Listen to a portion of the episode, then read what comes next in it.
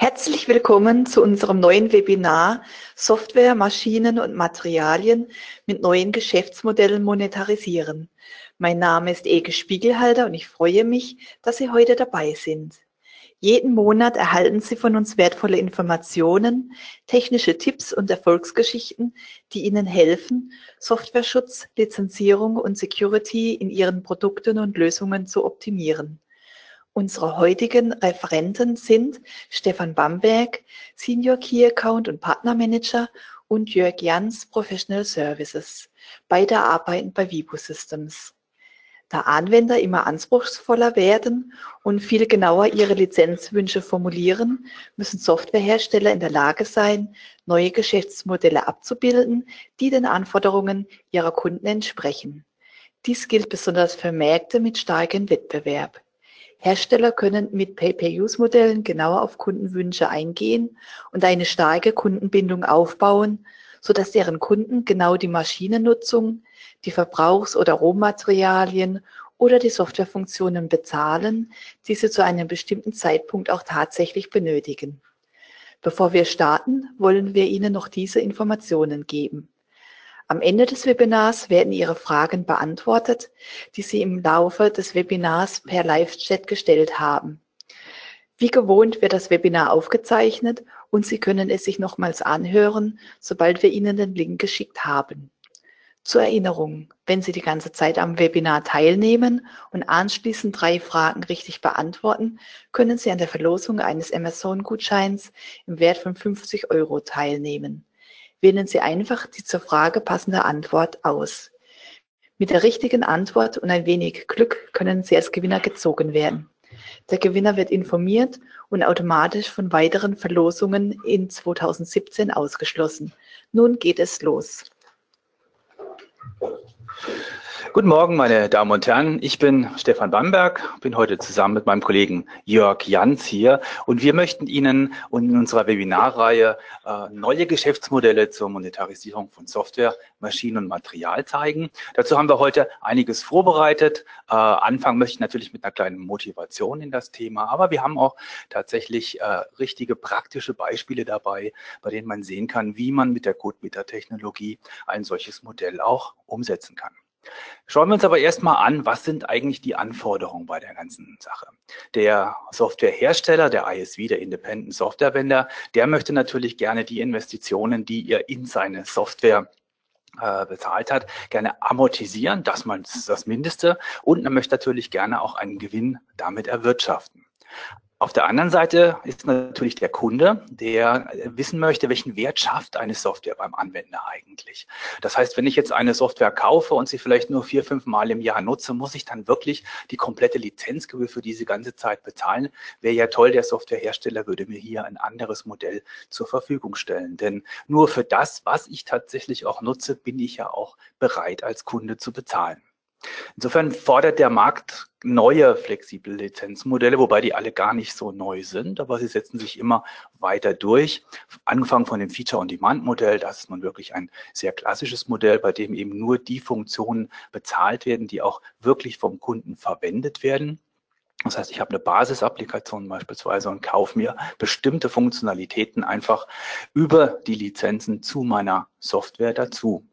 Ein weiteres Modell, auch in der Cloud und mit den SaaS-Applikationen immer mehr nach oben gekommen ist, das Subscription, also die Abo-Modelle. Ich möchte nur bezahlen, solange ich diesen Service auch nutze. Ich miete mir den für ein halbes Jahr oder für ein ganzes Jahr und kann dann eben die gesamten Funktionalitäten nutzen.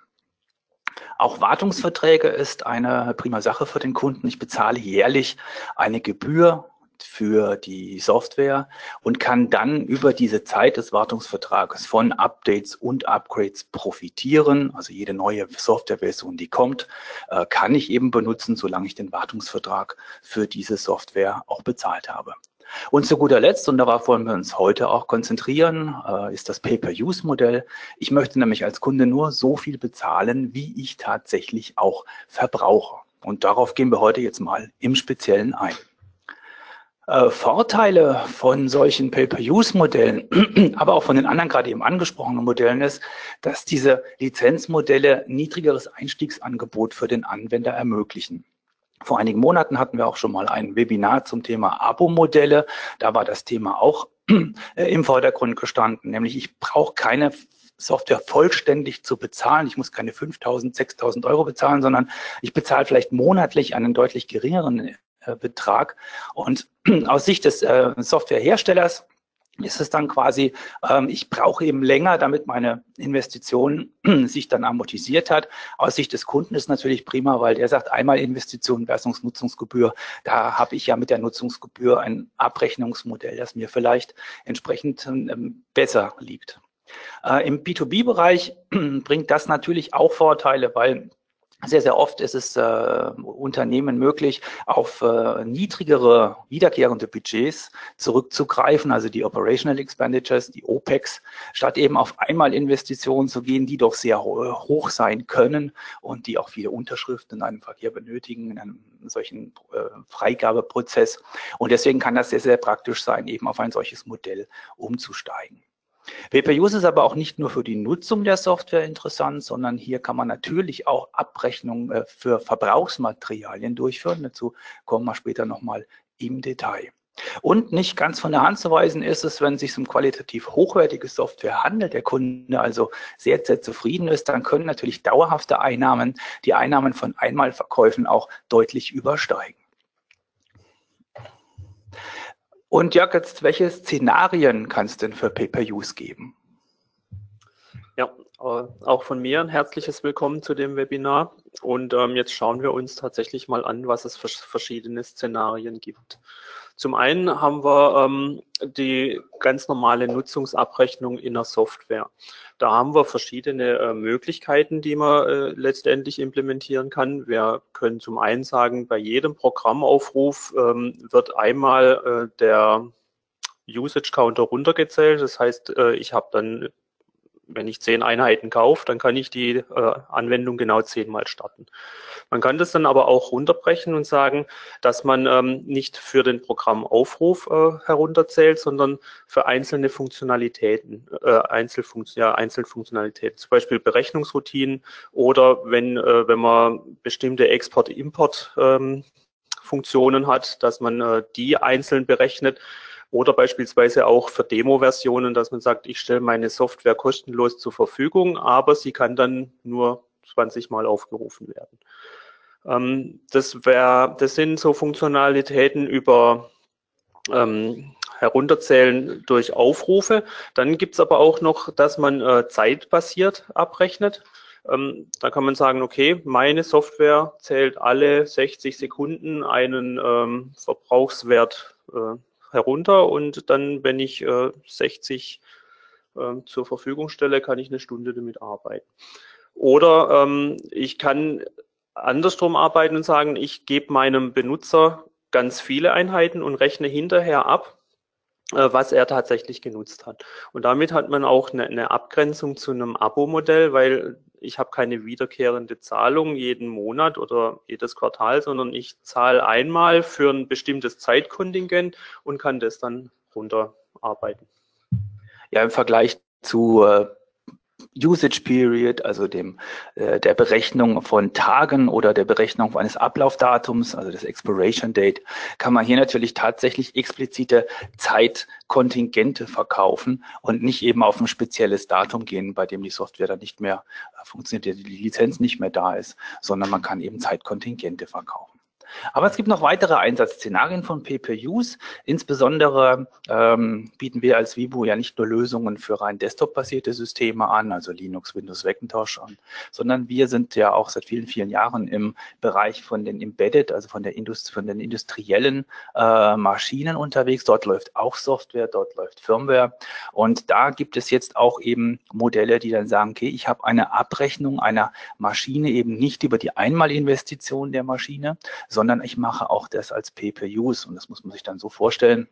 Wenn ich hier also so ein Laserschneidegerät habe und ich habe einen Dongle, der Lizenzen, Pay-per-Use-Lizenzen beinhaltet, dann wird eben der Zähler in diesem sicheren äh, Hardware-Anker runtergezählt und wenn der Zähler eben leer ist, dann kann die Maschine nicht weiterarbeiten. Also ein zusätzliches Modell eben transferiert aus dem Softwarebereich hin zu dem Maschinenbereich. Und ähm, hier ist jetzt ein Dongle als äh, Beispiel mal plastisch dargestellt. Das Ganze geht natürlich auch mit CMEC-Lizenzen und es geht auch mit Cloud-Lizenzen, sodass wir also auch für die Zukunft gerüstet sind.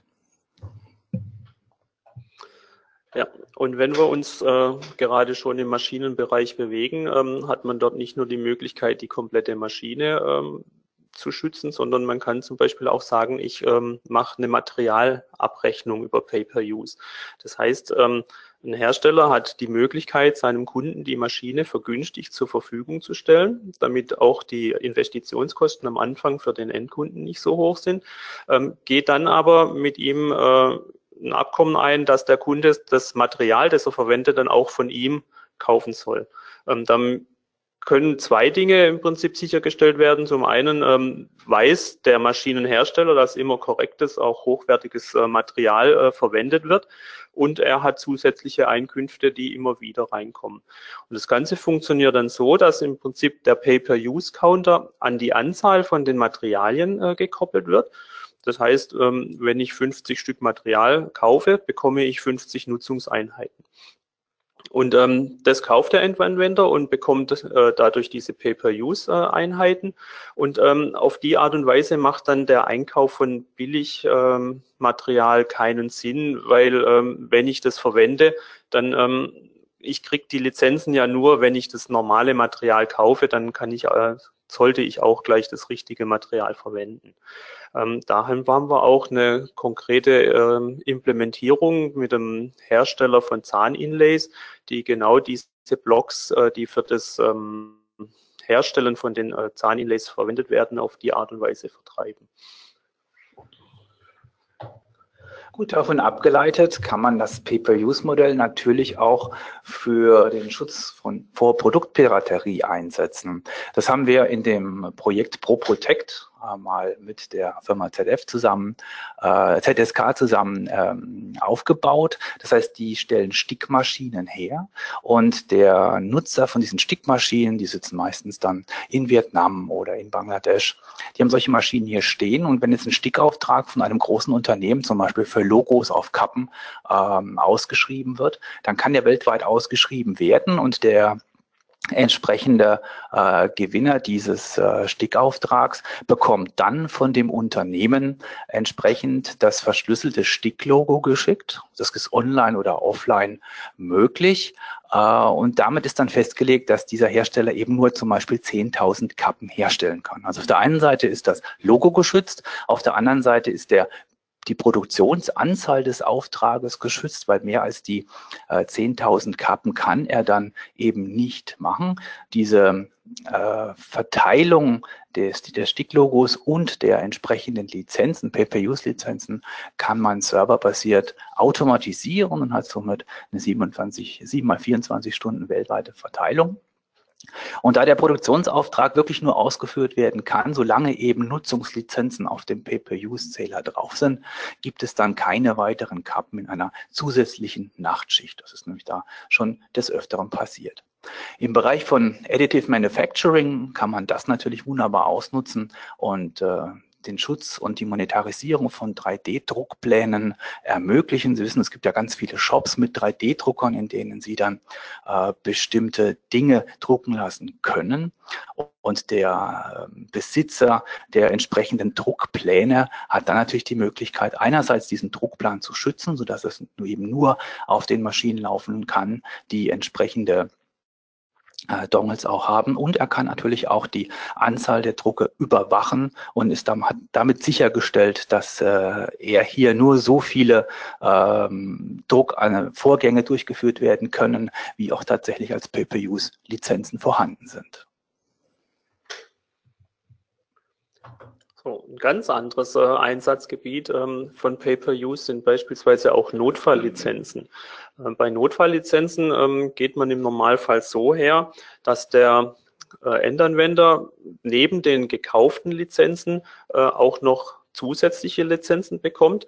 Ähm, da gibt es meistens zwei Ausprägungen. Entweder er hat den äh, identischen Funktionsumfang wie die Basislizenz, dann hat, hat, man im Prinzip eine individuelle Notfalllizenz, die für jeden ähm, Endanwender einzeln ausgestellt wird, oder man stellt generelle Notfalllizenzen zur Verfügung, wo man dann äh, sagt, okay, in dieser Notfallsituation erlaube ich dir, den kompletten äh, Funktionsumfang der Software äh, zu nutzen.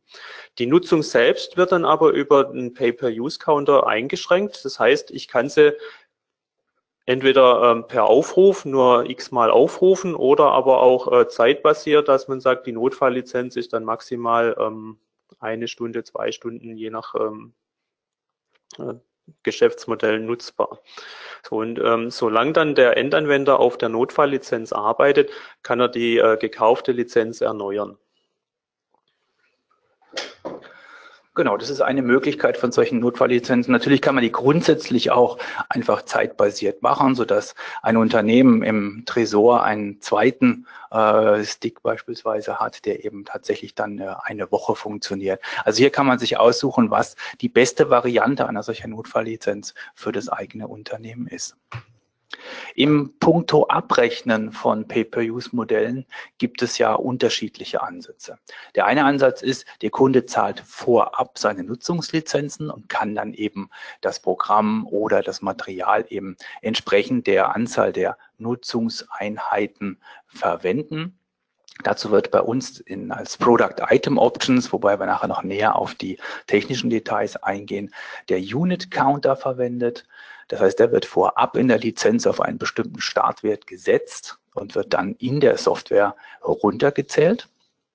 Äh, ein erneutes Aufladen, falls also Nutzungslizenzen beim Kunden auf Null gelaufen sind, äh, ist jederzeit online oder auch offline möglich per Lizenz-Update. In der, insbesondere der Offline-Fall ist im industriellen Umfeld sehr wichtig, denn dort stehen sehr, sehr oft Maschinen außerhalb eines Netzwerkes oder eines nach außen angebundenen Netzwerks, allein schon aus Sicherheitsgründen.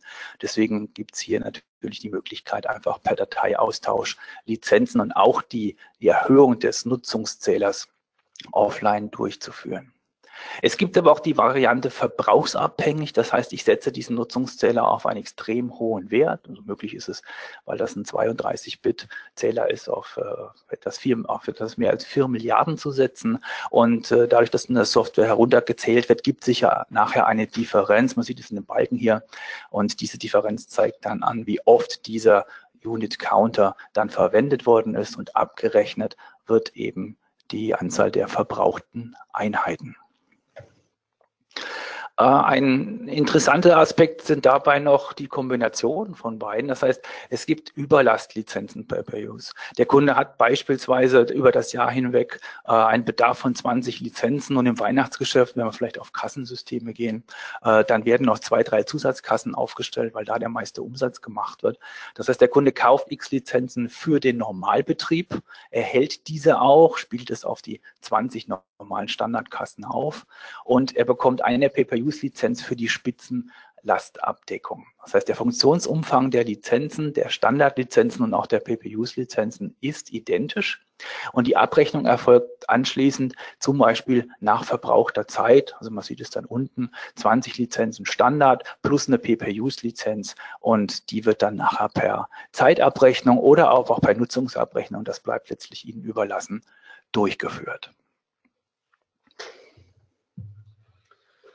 So, jetzt haben wir viel gesehen über die ähm, Einsatzgebiete, ähm, was man alles mit Pay-per-Use-Lizenzen machen kann. Jetzt wollen wir uns mal anschauen, wie man das letztendlich mit CodeMeter technisch realisieren kann.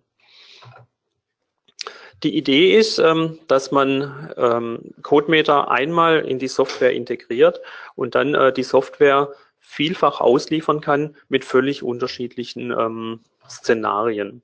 Die Integration in die Software ähm, ist ein recht einfacher Prozess. Das heißt, äh, mit der CodeMeter Protection Suite kann man einfach die Verschlüsselung aufsetzen und ähm, für die Verschlüsselung kann man schon äh, alle notwendigen Informationen angeben, ähm, welche Lizenzen verwendet werden sollen, ähm, auch so Sachen wie, ähm, dass ein zeitlicher Aspekt ähm, verwendet wird, dass äh, immer zu bestimmten Zeiten ähm, zum Beispiel die, der Unit Counter runtergezählt wird.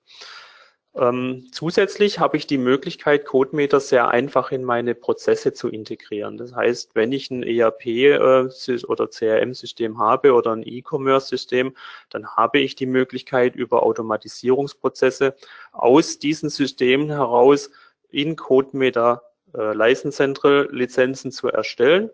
Und auf der anderen Seite kann ich dann über ein Lizenzportal oder auch direkt aus meiner ähm, Software heraus diese Lizenzen ähm, von der License Central abrufen, so dass ich ähm, hier sehr einfache Prozesse aufsetzen kann. Und ähm, die Auslieferung an den Anwender passiert dann so, dass ich meine einmal geschützte Software an die unterschiedlichen Benutzer, die unterschiedliche Anforderungen an die Software haben, einfach mit ähm, Lizenzen ausliefere, die dann auch diese unterschiedlichen Ausprägungen haben. Das sehen wir gleich aber noch mal ein bisschen genauer. Und das Ganze funktioniert nicht nur mit ähm, normaler Software für Endanwender, sondern auch mit ähm, Maschinensoftware auf Embedded-Systemen. Dort kann man genauso ähm, diese Integration in die Software einmal durchführen und auf die unterschiedlichsten Maschinen mit unterschiedlichen Ausprägungen ausliefern. So, und diese unterschiedliche Auslieferung funktioniert dann so, dass wir sagen, okay, der erste, alle Anwender oder alle Maschinen bekommen diese Software, identische Software, die gleich verschlüsselt wurde. Der eine hat aber ähm, eine Lizenz, wo ein Grundmodul drin ist und dann ein Zusatzmodul, das er nur für 30 Tage nutzt. Anderer Anwender hat 10 äh, User Netzwerklizenz und auch von dem äh, Zusatzmodul eine 10 User Netzwerklizenz. Dritter User wiederum hat das Grundmodul für 7 User und das Zusatzmodul nur für 5 User. Und ähm, der letzte Benutzer macht genau das, was wir heute zeigen wollen. Der nutzt das Grundmodul im äh, Pay-per-Use-Modus. Sie sehen unterschiedlichste Lizenzen für die einmal äh, ausgesendete Software. Ja, und jetzt schauen wir uns doch mal ein bisschen mehr im Detail an, wie eine solche Pay-per-Use-Lizenz aussieht. Und dazu gehen wir aber mal auf das grundsätzliche System. Also auf der rechten Seite sehen Sie jetzt einen sogenannten Container. Container bezeichnen wir zum Beispiel einen Dongle, eine, eine SD-Karte, eine Software-Lizenz, eine Lizenz im Netzwerk oder eine Cloud-Lizenz. Und wir haben jetzt den Begriff Container gewählt, weil es aus Sicht der Implementierung völlig egal ist, ob Sie später jetzt einen Dongle einsetzen oder ob Sie eine Software-Lizenz einsetzen. Sie entwickeln grundsätzlich gegen einen solchen Container. Hier habe ich ja rechts jetzt einen, einen solchen Container nehmen wir mal an, es sei ein Dongle äh, dargestellt. Dieser Dongle äh, enthält erstmal den Firmcode. Ja, eine Lizenz besteht immer aus einem Firmcode und aus einem Produktcode. Der Firmcode wird von der Firma Vivo Systems weltweit eindeutig für Sie vergeben. Den Produktcode hingegen, den wählen Sie selbst aus äh, beispielsweise für eine Option, für ein Modul, für ein Feature. Und jetzt auf der rechten Seite sieht man zum Beispiel, habe ich mal einfach den Produktcode 201.000 ausgewählt. Äh, auch die Produktcodes können bis 32 minus 1 gewählt werden. Also bis zu 4 Milliarden Produktcodes sind da möglich. Das sollte mal für das Gröbste reichen. Und wenn ich jetzt sage, ich möchte gerne das Grundmodul schützen, dann kann ich das hier mit dem 201.000er machen. Das heißt, wenn ein Kunde nachher eine Lizenz, wie hier im Container hat, 6 Millionen 10, Produktcode 201.000, kann er die Software starten. Wenn ich jetzt zusätzliche Funktionen, Module verschlüsseln möchte, beziehungsweise halt auch lizenzieren möchte, dann definiere ich mir einfach noch zusätzliche Produktcodes 201.001, 201.002 und somit habe ich dann schon mein erstes äh, Lizenzmodell aufgestellt, Feature on Demand. Und das soll es hier gar nicht vordringlich heute gehen, aber das ist das grundsätzliche Prinzip, wie solche Lizenzen aufgebaut werden. Das heißt, ich definiere Referenzen über die Produktcodes. Damit werden das äh, Programm beziehungsweise Teile des Programms mit dem Tool AX Protector sind wir auch gleich nochmal verschlüsselt und können nur aufgerufen werden, wenn der Kunde ein entsprechende, eine entsprechende äh, Lizenz in dem Container selber auch hat. Jetzt sind das erstmal nur Referenzen und die Frage ist jetzt, wie mache ich daraus eigentlich Lizenzmodelle? Ähm, Sie sehen hier noch, da steht das Wort Product Item Options bei jedem Produktcode mit dabei und genau das ist der Schlüssel und das Geheimnis, wie das Ganze funktioniert, äh, denn damit kann ich auch so ein Pay-Per-Use äh, entsprechend definieren. Wichtig dabei ist noch, dass solche Lizenzmodelle nachher auch vor Ort getauscht werden können beim Kunden. Das heißt, hat er erstmal eine äh, Pay-per-Use-Lizenz gehabt und entscheidet sich nachher, äh, dass er gerne eine, eine vollwertige Version des Programms kaufen möchte, also vollständig bezahlen möchte, möchte, dann kann einfach durch das Ändern eines solchen, äh, solcher Product Item Options eines Produktcodes das Lizenzmodell geändert werden. Genauso auch andersherum, wenn er vorher eine Trial-Version hatte, kann er jetzt auch sagen, ich möchte gerne jetzt eine Pay-per-Use-Variante des Ganzen beziehen. Dann wird einfach durch Austausch der Lizenz oder durch Ab der Lizenz in dem Container eine entsprechende äh, Umsetzung des Lizenzmodells vorgenommen. Product Item Options, wir sehen hier äh, viele von unseren Product Item Options sind dann eben Eigenschaften eines solchen Produktcodes, also angefangen von einer License Quantity, eines Textes, der die Lizenz beschreibt, über ein Ablaufdatum, das Expiration Time, die Usage Period, die eine gewisse Anzahl von Tagen zur Nutzung der Lizenz vorgibt, bis hin natürlich, und das ist dann das, was wir uns gleich nochmal im Detail anschauen, bis hin zum Unit Counter, äh, der solche Nutzungseinheiten später enthält, aufgeladen wird auf einen bestimmten Wert und dann heruntergezählt wird. Für alle diejenigen, die noch weitere Ideen haben beim Erstellen eines solchen Lizenzmodells, haben wir auf der rechten Seite auch noch eigene Speicherbereiche, in denen Sie äh, Werte hinterlegen können beim Erstellen der Lizenz und nutzen können, auslesen können in Ihrer Applikation. Schauen wir uns jetzt mal die technische Umsetzung im Detail an. Also wie integriere ich eigentlich oder wie nutze ich eigentlich die Pay-Per-Use-Lizenzen von CodeMeter? Dazu gibt es mehr mehrere Möglichkeiten. Einerseits haben wir mal den AX Protector, der von uns ja immer empfohlen wird. Der AX Protector verschlüsselt Ihre Applikation einmal vollständig, machen also eine sichere Schale um Ihre Applikation. Der Vorteil ist, der AX Protector bietet ein solches Pay-per-Use-Modell schon gleich mit dem Funktionsumfang äh, mit. Das heißt, es ist kein Programmiereingriff von Ihrer Seite nötig. Das Ganze funktioniert so, dass jeder Programmaufruf den Zähler äh, in der Lizenz dekrementiert und Sie haben noch die Möglichkeit, eine Warnmeldung einzugeben, dass der Kunde rechtzeitig gewarnt wird, bevor seine Lizenzen dann auf Null zurückgehen. Äh, weiterhin gibt es die Möglichkeit, im Max Protector aber auch nicht nur über den Programmaufruf zu dekommentieren, sondern auch selbst äh, den Zähler herunterzuzählen. Wenn zum Beispiel ein Exportvorgang Geld kosten soll, dann wird der Exportvorgang durchgeführt und der Zähler dann dabei runtergesetzt. Und äh, das schauen wir uns gleich nochmal im Detail an, denn mein Kollege Jörg, du hast alles mitgebracht, damit wir uns das jetzt auch mal live angucken können. Ja, da schauen wir jetzt mal noch schauen, wo ich den wie komme ich hier weg? So. Stefan hat auf seinem Rechner ähm, mal alles abgelegt, was wir brauchen um, für das Demo. Wir haben eine kleine ähm, Applikation geschrieben, eine .NET-Anwendung, die einfach mal veranschaulichen soll, wie man den AX-Protektor einsetzen kann, um äh, eine .NET-Anwendung ähm, zu verschlüsseln und ein Pay-per-Use damit äh, aufzusetzen. Zusätzlich läuft auf diesem Rechner hier jetzt noch eine lokale äh, License Central, die wir später nochmal einsetzen werden, um die äh, Lizenzen äh, zu aktualisieren. Und Stefan hat auch schon einen Dongle vorbereitet, in dem aktuell zwei Lizenzen vorhanden sind, ähm, die für die unterschiedlichen äh, Pay-per-Use-Methoden eingesetzt werden. Einmal eine Lizenz für ähm, aktionsbasierte Operationen und eine Lizenz für ähm, zeitbasierte äh, Operationen. Das heißt, hier haben wir die, den Produktcode 1000 für aktionsbasiert. Das heißt, immer wenn ich irgendeine Funktion ausführe, ähm, soll ein Unit Counter runtergezählt äh, werden. Äh, bei der Lizenz mit dem Produktcode 2000 soll das Ganze automatisch von der Anwendung gemacht werden. Und ähm, Sie sehen, wir haben hier aktuell zehn Nutzungseinheiten ähm, im Vorrat. So, dann starte ich mal den AX Protector.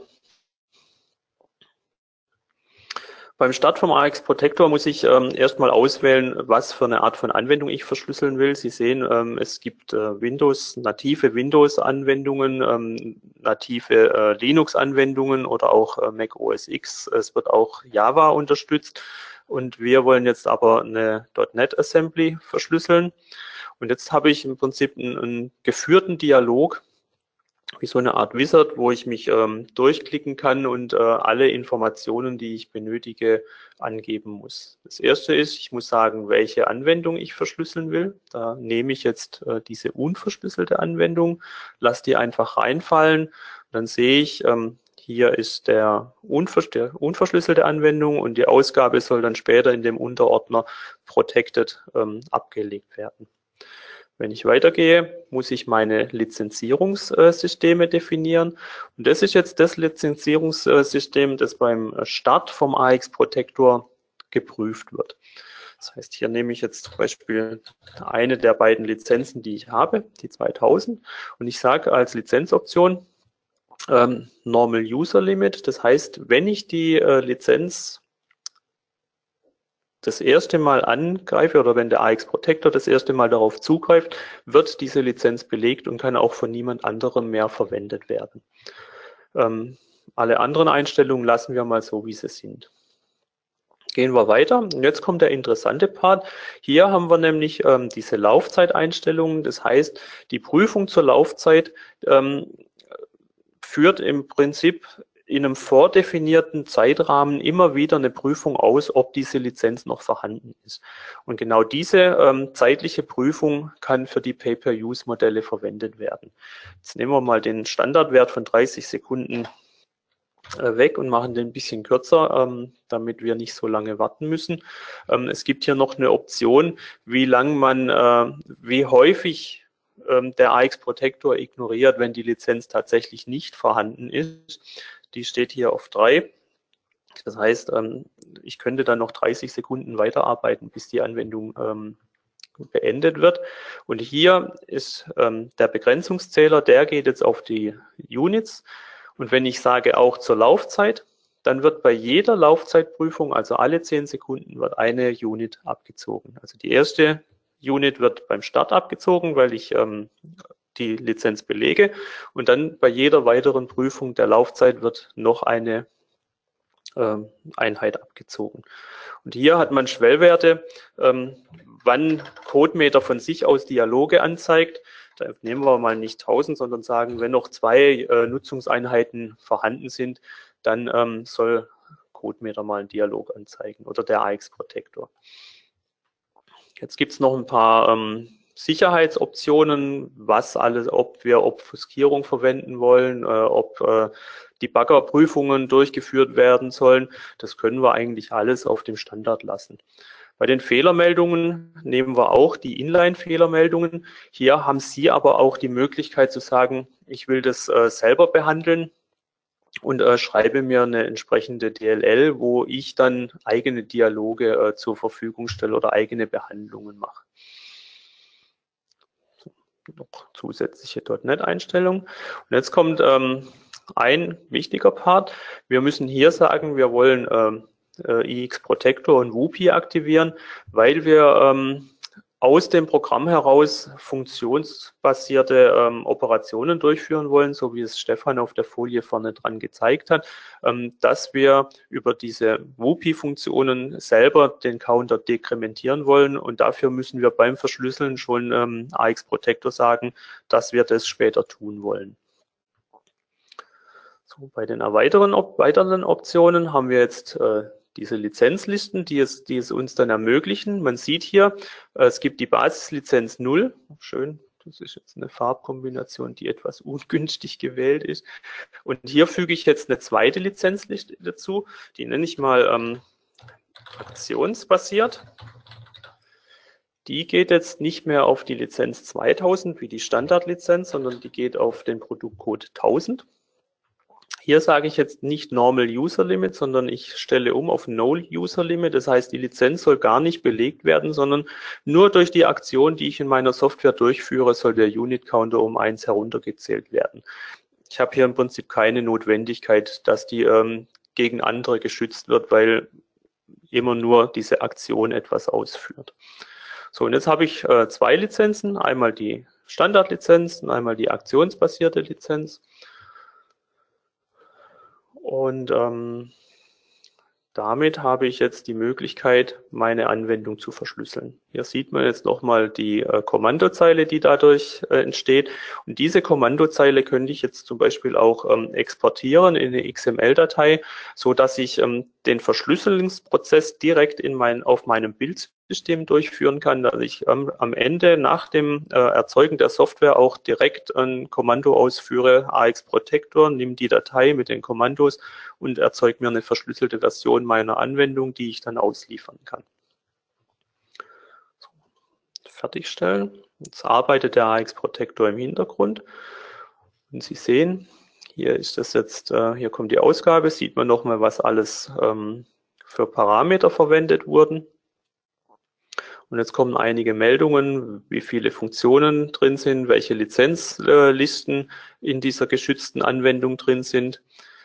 Und ähm, ganz viele Informationen, aber uns interessiert eigentlich nur ganz am Ende, ähm, der Block, ob alles funktioniert hat. Und dann steht One File Encrypted. Das heißt, ähm, die Anwendung wurde erfolgreich verschlüsselt. Und wenn wir jetzt mal schauen, jetzt haben wir hier diesen Ordner Protected. Hier liegt jetzt auch wieder eine Protected Pay-Per-Use äh, Application, aber das ist ähm, jetzt die geschützte und dann noch einige Dateien dazu, die ähm, vom AX Protector verwendet werden. Und wenn ich die jetzt starte, dann ähm, sehen wir, wir haben oben 10 Units, das sind die aktionsbasierten mit der, mit der Lizenz äh, 1000. Und hier haben wir zeitbasierte, die ist schon auf 9. Klar, beim ersten Start der Anwendung wurde heruntergezählt und jetzt sieht man 8. Äh, das heißt, ähm, da passiert im Hintergrund was. Das heißt, immer wenn AX Protector prüft, ob die Lizenz noch vorhanden ist, dann wird auch heruntergezählt. Und dann bei der aktionsbasierten äh, passiert es intern in der Anwendung über dieses eine kleine gezeigte Stückchen Quellcode, dass einfach nur ein, ein WUPI Allocate License gemacht wird und ein WUPI Decrement Counter. Das sind ganz einfache Befehle, wo ich nur die Lizenzliste angeben muss und jedes Mal, wenn ich klicke, wird dann eins runtergezählt. Sie sehen jetzt auch, wurde gelb. Die Units sind inzwischen bei 5 äh, angelangt. Das heißt, ähm, ich kann auch in der Anwendung ähm, auf den aktuellen Zählerstand reagieren.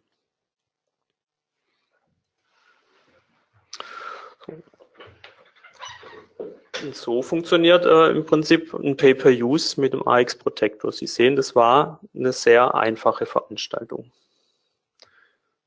Hier.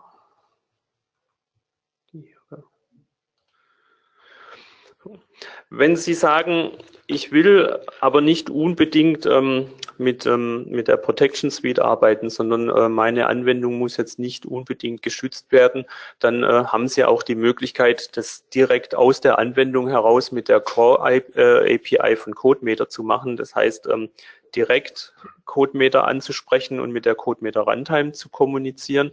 Ähm, dann wird es ein bisschen komplizierter. Das sieht man jetzt im Vergleich äh, zu der vorherigen Folie, wo es nur vier, fünf Zeilen waren, haben wir hier jetzt ähm, viel mehr zu tun. Wir müssen erstmal auf die Lizenz manuell zugreifen.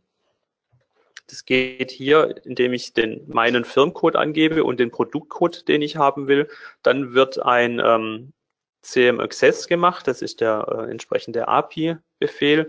Und der liefert mir dann ein Handle auf die Lizenz zurück. Und mit der, mit diesem Handle kann ich dann zum Beispiel auch Informationen von der Lizenz abfragen. Also nicht alles, was wir hier in dem Beispiel zeigen, müssen Sie auch wirklich tun. Ich habe es nur mal ähm, zur Veranschaulichung mit äh, aufgenommen. Das heißt, ich kann auch in meine Lizenz reinschauen, ob es jetzt wirklich eine Pay-per-Use-Lizenz ist, ob wirklich dieser Unit-Counter vorhanden ist. Dann ähm, ermittle ich den aktuellen Wert und dann gibt es eine zweite Funktion, ähm, Decrease Unit Counter.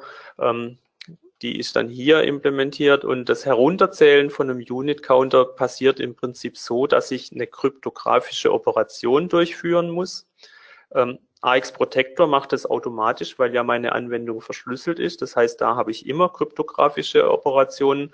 Und wenn Sie das nicht verschlüsseln und schützen, dann müssen Sie diese kryptografische Operation selbst durchführen und hier angeben, wie viele Einheiten Sie ähm, abziehen wollen.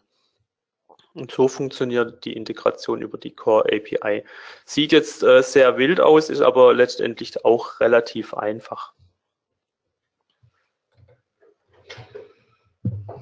Ja, vielen Dank, Jörg. Wir gucken uns ja gleich nochmal zweite Demo an. Vorab möchte ich Ihnen aber noch ein bisschen was erzählen über die Verteilung und das Update von solchen Pay-Per-Use-Lizenzen, weil die Integration in die Software ist das eine, äh, die Verteilung der Lizenzen aber das andere. Auf irgendeine Art und Weise müssen die Lizenzen ja zum Kunden kommen und das so einfach wie möglich, so unkompliziert wie möglich.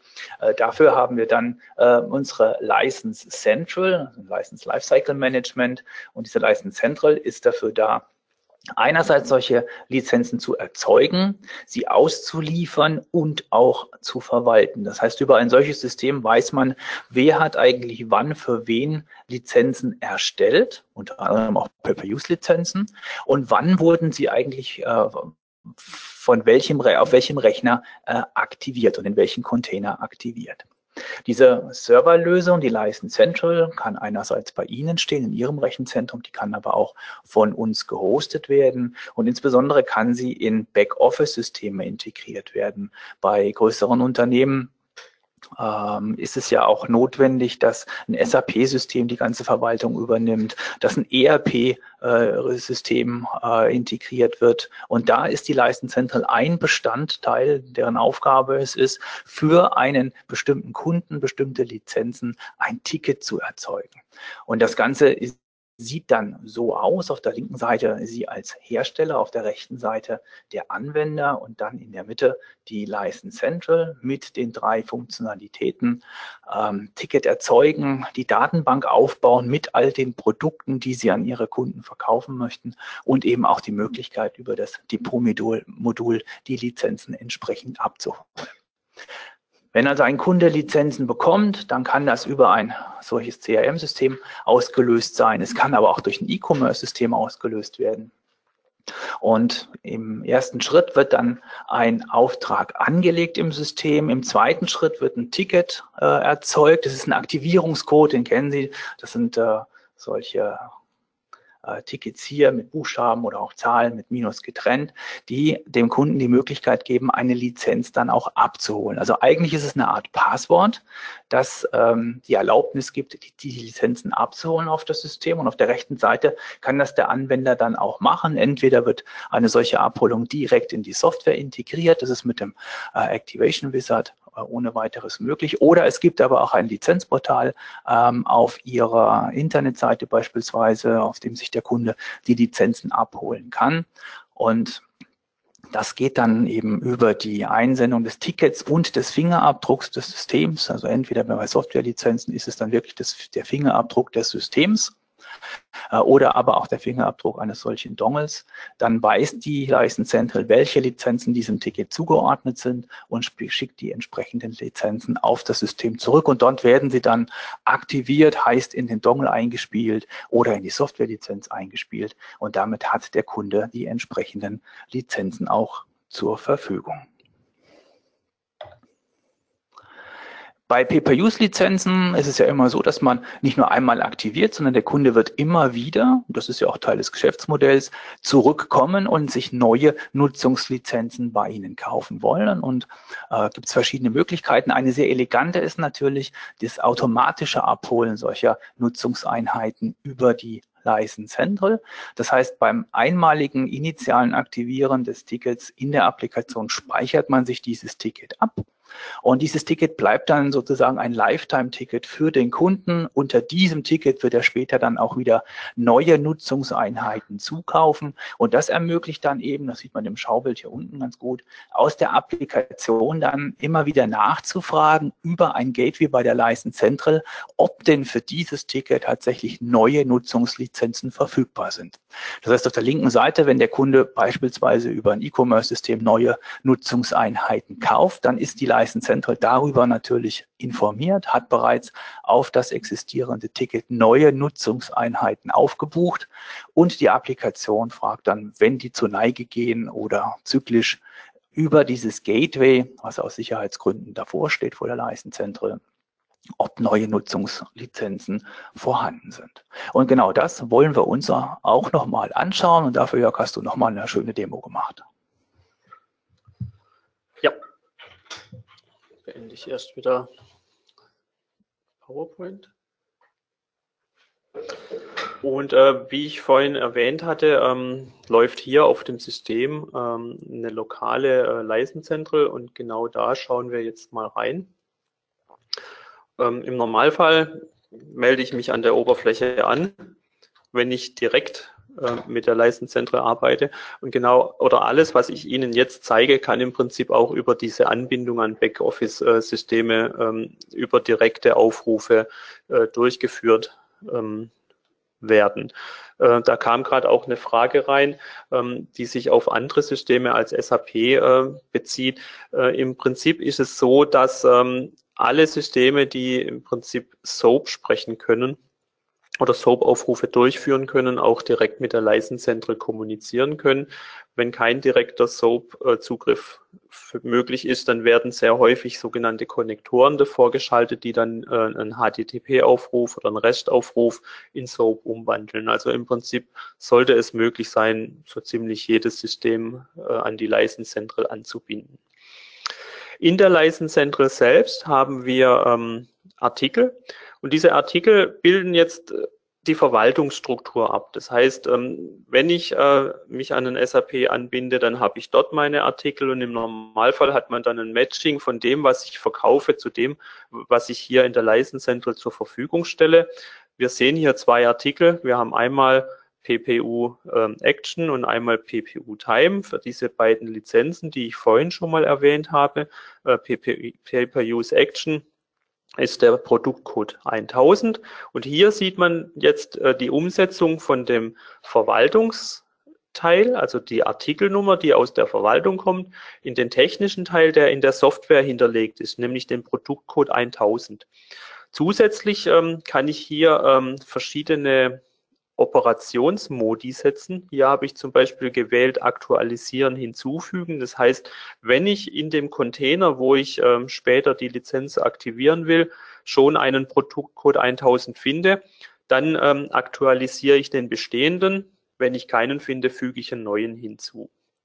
Und das Gleiche sieht man dann hier. Wir haben einen Produkttext, das sind die dann die einzelnen Optionen, wo wir vorhin in der Liste gesehen haben, dass es ja sehr viele gibt. Und hier sind jetzt diese Nutzungseinheiten und da ähm, habe ich die Operation hinzufügen. Das heißt, die Kombination ähm, Produktcode 1000 hinzufügen plus die Nutzungseinheiten hinzufügen ermöglichen es mir, in bestehenden Containern immer wieder eine Aufladung durchzuführen. Das heißt, ich kann äh, immer wieder sagen, füge neue Nutzungseinheiten zu der bestehenden Lizenz zu, hinzu. Und ähm, die andere Lizenz sieht im Prinzip genauso aus. Einziger Unterschied ist, dass statt dem Produktcode 1000 der Produktcode 2000 vorhanden ist.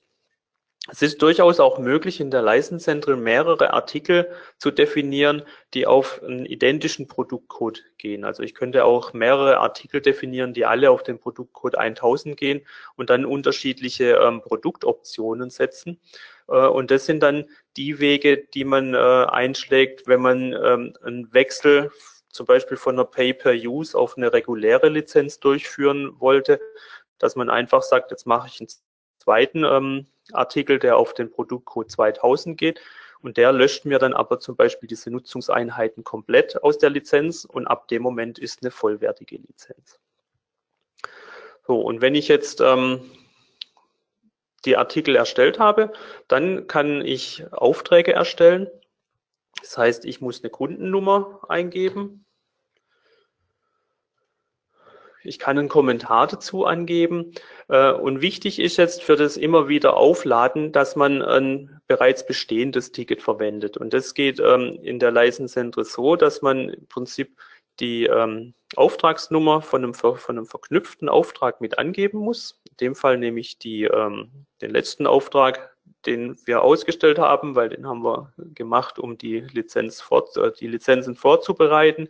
Und dann ähm, kann ich sagen, jetzt füge ich meine Artikel zu, zum Beispiel Pay-per-Use-Action. Und jetzt gibt es eine Besonderheit. Ähm, wir haben in der Definition gesagt, wir wollen keinen statischen Wert haben, sondern immer wenn ich einen Auftrag anlege, kann ich entscheiden, wie viele Nutzungseinheiten der Kunde tatsächlich gekauft hat. Äh, damit erhalte ich dann äh, in der Anbindung an externe Systeme auch nochmal eine Flexibilität, weil ich nicht definieren muss, es gibt einen Artikel für 10, einen für 20, sondern beim Kauf kann ich sagen, ähm, der Kunde hat 10 Nutzungseinheiten gekauft. Dann füge ich noch einen weiteren Artikel dazu, den Time.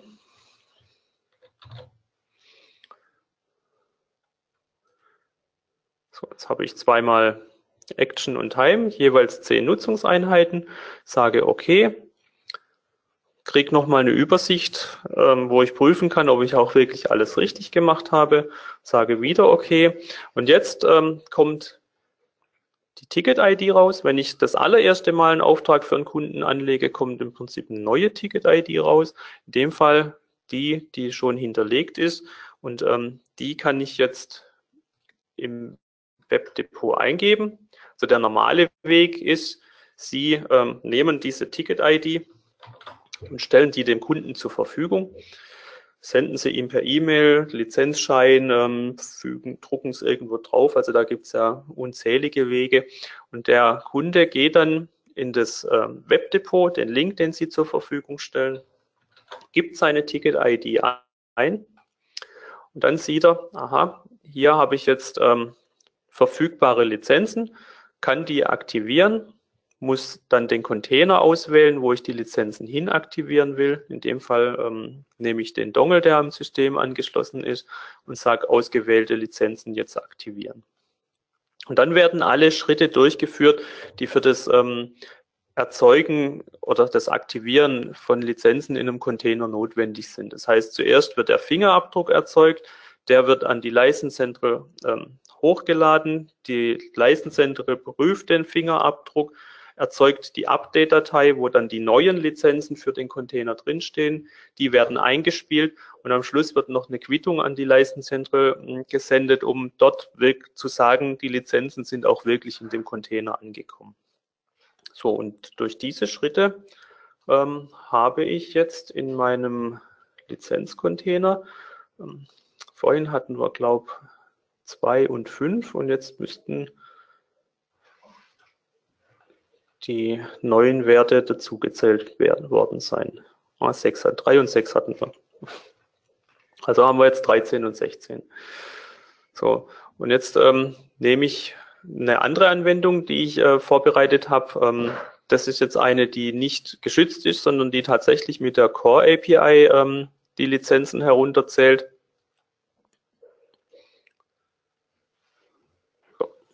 Hier sehen wir jetzt, ähm, die Units, die sollten auch alle 10 Sekunden, ungefähr alle 10 Sekunden äh, verringert werden. Und ähm, hier oben, wenn ich klicke, dann ähm, werden die Nutzungseinheiten auch heruntergezählt. So. Sieht genauso aus wie die geschützte, aber in dem Fall werden die Operationen tatsächlich über die Core API durchge durchgeführt. Hier gibt es jetzt noch einen Knopf, den wollte ich Ihnen auch noch kurz zeigen. Check for New, new Units. Ähm, da geh, dazu gehe ich wieder in die License Central und erstelle einmal noch einen neuen zusätzlichen Auftrag.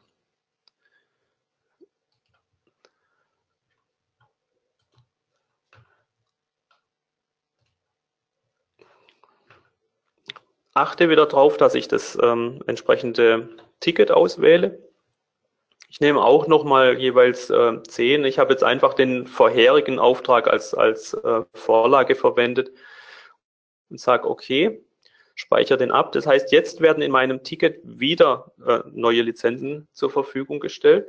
Und das Ticket habe ich hier in der Anwendung abgespeichert. Das heißt, wenn ich hier jetzt auf äh, Check for New Units äh, klicke, dann geht diese Anwendung im Hintergrund über die äh, sogenannten Gateways an die Center, gibt die Ticket-ID an und sagt, frag mal nach, äh, ob es neue Lizenzen in dem Ticket gibt und führt dann alle Schritte aus, die notwendig sind. Und Sie sehen jetzt, äh, wie von Geisterhand wurden ähm, hier 23 und 14 draus. Das heißt, die Lizenzen wurden äh, im Hintergrund automatisch aktiviert.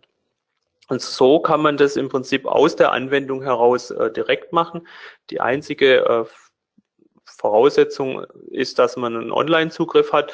Wobei, ich habe gerade ein bisschen gestockt, ich muss nicht unbedingt einen äh, Online-Zugriff haben. Ich kann das auch dateibasiert machen, dass ich im Prinzip den Fingerabdruck in der Datei abspeichere, dann mit der Datei an einen anderen Rechner gehe und von dort aus die Lizenzen äh, an der Leistenzentrum abhole und die Update-Datei dann wieder an meinen Rechner zurückspiele. Also es geht auch offline.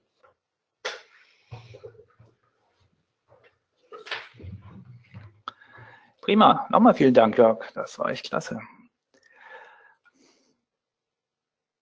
So, kommen wir zurück nochmal zur Präsentation. Ich habe nochmal Chancen und Risiken von Pay-Per-Use ganz kurz zusammengefasst. Also die Risiken im Gegensatz zu den Einnahmen über klassische Lizenzen benötigt man hier natürlich ein bisschen mehr Zeit bei der Amortisierung der Investitionskosten, denn der Kunde zahlt ja auch in kleinen Portionen und Happen, aber wenn der Kunde zufrieden ist, und deswegen steht da unten auch bei Chancen qualitativ hochwertige Produkte, wenn der Kunde genau den Nutzen für sich sieht, zufrieden mit der Software ist, dann wird er das über lange, lange Zeit verwenden. Und das kann über den Produktlebenszyklus mit dem Pay-Per-Use-Ansatz zu höheren Einnahmen führen. Ähnlich eigentlich für das, was äh, Sie ja auch beispielsweise im äh, Apple Shop sehen. Das heißt, es gibt viele äh, Freemium-Applikationen, wo die Applikation gar nichts kostet, aber Sie später für bestimmte Dinge einfach nachzahlen müssen. Auch dort hat sich schon bestätigt, dass die Kunden über die Zeit hinweg dann mehr oder weniger gewollt bereit sind, äh, mehr Geld zu bezahlen als für eine Einmalinvestition. Ähm, man hat natürlich eine breitere Kundenbasis, weil die Einstiegsschwelle natürlich niedriger ist. Ich muss als Kunde weniger bezahlen als die Einmalkosten für ein solches Programm. Ich habe eine höhere Flexibilität äh, in den Lizenzen, ich kann Notfalllizenzen, ich kann Überlastlizenzen meinen Kunden zur Verfügung stellen. Ähm, das wird der Kunde honorieren, weil er eben genau für solche Zwecke eben auch Lösungen braucht, die sie ihm dann über solche PPUs-Modelle liefern können. Und natürlich die Abrechnung von Verbrauchsmaterialien äh, ist natürlich eine sehr, sehr gute Zusatzeinnahme, die über PPUs entsprechend gesteuert werden kann. Kurze Zusammenfassung der Lizenzmodelle Pay-Per-Use mit CodeMeter. Ähm, sind Sie schon Nutzer von CodeMeter, dann ist das alles ohnehin im Funktionsumfang enthalten. Sie wissen ja, das ist ein Product Item Option, der Standardumfangs von CodeMeter, der Unit Counter die, äh, der gesamte Prozess, die Nutzung, die, die Integration in die Software und auch in die Prozesse lässt sich in gleicher Art und Weise für Software, Maschinen und Verbrauchsmaterialien äh, und auch zum Schutz von IP, Sie erinnern sich an die Stickmaschine, bei der das Logo eben nur 10.000 Mal benutzt werden kann, verwendet werden. Es wird Prepaid und Verbrauchsabrechnung unterstützt von CodeMeter. Das, was Sie gerade eben gesehen haben, was Jörg so schön gezeigt hat, das Aufladen und Erhöhen der Nutzungseinheiten, kann über die CodeMeter License Central offline als auch online abgenutzt äh, werden. Insbesondere, wie gesagt, offline das wichtige, äh, die wichtige Funktionalität im industriellen Umfeld. Und Sie haben auch gesehen, Einbindung in bestehende Backoffice-Systeme wie SAP, wie ein ähm, Microsoft Dynamics oder so, sind möglich über Web-Service-Schnittstellen. Da unterstützen wir Sie dann gerne. Und auch die Integration in Online-Shops ist möglich. Das heißt, das ganze Geschäft der, des Verkaufs der Nutzungseinheiten lässt sich völlig automatisieren. So, und das war die, das waren alle Folien, die wir Ihnen heute zeigen wollten, zusammen mit den Demos. Ähm, gibt es denn noch irgendwelche Fragen aus dem Chat? Holger? Ja, also zum, zum einen ähm, hatte ich irgendwann die Frage, ob ich dann immer nur eine Unit, also eine Nutzungseinheit äh, abziehen kann. Ähm, das ist ähm, nicht der Fall. Zum einen könnte ich jetzt natürlich äh, mehrfach hintereinander die Operation aufrufen. Ich kann aber auch beim Aufruf direkt ähm, sagen, ich will mehr als äh, eine Nutzungseinheit an, äh, abziehen und kann auf die Art und Weise im Prinzip eine Wertigkeit für meine Funktionen ähm, erzeugen. Und dann hatte ich noch eine zweite Frage im Chat, ähm, wie das mit dem äh, Zurückbuchen funktio funktioniert. Also wenn ich Tickets aktiviere, ähm, dann wird durch den Fingerabdruck von dem, von dem äh, Container, den ich hochsende, der aktuelle Stand der ähm, Nutzungseinheiten an die Leistenzentren geschickt und darauf wird dann der Wert draufgezählt. Ähm, was wir gar nicht ähm, betrachtet haben jetzt ist, dass ich theoretisch Lizenzen auch wieder in die License Central zurückgeben könnte. Und dann wird auch der aktuelle äh, Stand der Nutzungseinheiten später in der License Central wieder zur Verfügung gestellt. Also nicht mehr der verkaufte, sondern der, der tatsächlich noch vorhanden ist. Ja, prima. Dann wollen sich Jörg und ich mich ganz herzlich bedanken für Ihre Aufmerksamkeit. Wir haben uns sehr gefreut, dass Sie bei dem Webinar dabei waren. Ähm, wenn Sie Interesse haben, es gibt eine ganze Menge von Webinaren, die auf unserer Internetseite verfügbar sind. Auch dieses hier wird wieder verfügbar gemacht. Die Präsentationsfolien bekommen Sie. Und wenn dann noch weitere Fragen sind, auf der ersten Folie haben wir unsere E-Mail-Adressen angegeben, dann können Sie uns gerne auch noch direkt kontaktieren. Vielen herzlichen Dank. Ich wünsche Ihnen einen schönen Tag und auf Wiederhören. Auch von meiner Seite herzlichen Dank und mit allem anderen schließe ich, meinem Vorred schließe ich mich meinem Vorredner an. Wiedersehen.